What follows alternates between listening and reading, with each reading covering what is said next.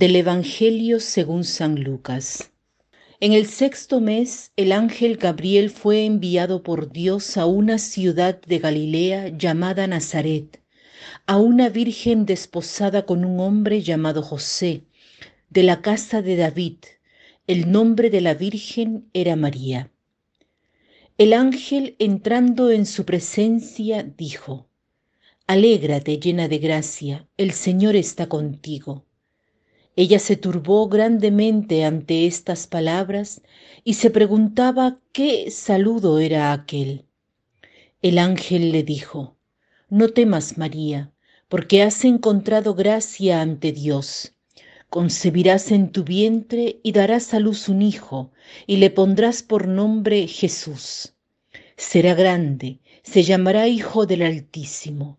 El Señor Dios le dará el trono de David su padre reinará sobre la casa de Jacob para siempre, y su reino no tendrá fin. Y María dijo al ángel, ¿Cómo será eso, puesto que no conozco varón? El ángel le contestó, El Espíritu Santo vendrá sobre ti, y la fuerza del Altísimo te cubrirá con su sombra. Por eso el santo que va a nacer será llamado Hijo de Dios. También tu pariente Isabel ha concebido en su vejez y ya está de seis meses la que llamaban estéril, porque para Dios nada hay imposible. María contestó, He aquí la esclava del Señor, hágase en mí según tu palabra. Y el ángel se retiró. Nos encontramos próximos a la fiesta de Navidad. Verdaderamente falta poco. El Evangelio de hoy habla de la encarnación, de la anunciación, donde el arcángel Gabriel transmite su mensaje y también el gozo de que el Mesías llegará y llegará al mundo por medio de esta Virgen, muy disponible. Pero hay cosas contrastantes en este pasaje. Rezando con él los pude ver. Hay turbación y luego la entrega total. Hay lo imposible y lo posible. Hay fertilidad e infertilidad.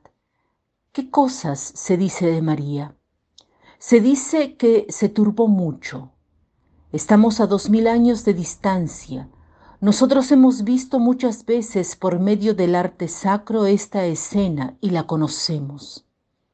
Pero para una joven de 13, 14 años, a la que se aparece un ángel que le habla, no es algo que se espera que suceda. Por tanto, un poco de turbación puede haber. El ángel le dice, el Señor está contigo. Es una palabra que da mucho ánimo. Nos podemos preguntar por qué se turbó, pero no es que cada día se aparezca un ángel. El pasaje termina con una entrega llena de confianza. María dice, He aquí la esclava del Señor, hágase en mí según tu palabra. En el pasaje se menciona a una pariente que se decía que era estéril. Nada es imposible para Dios.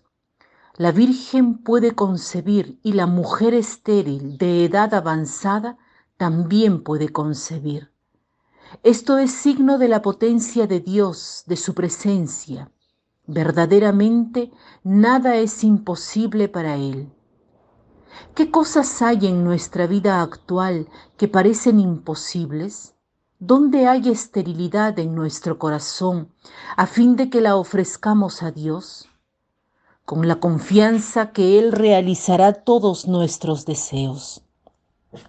Con María podemos pedir la gracia de reconocer cuáles son nuestras esterilidades, nuestras turbaciones, para poder, junto a ella, ofrecer y entregarnos en las manos de Dios.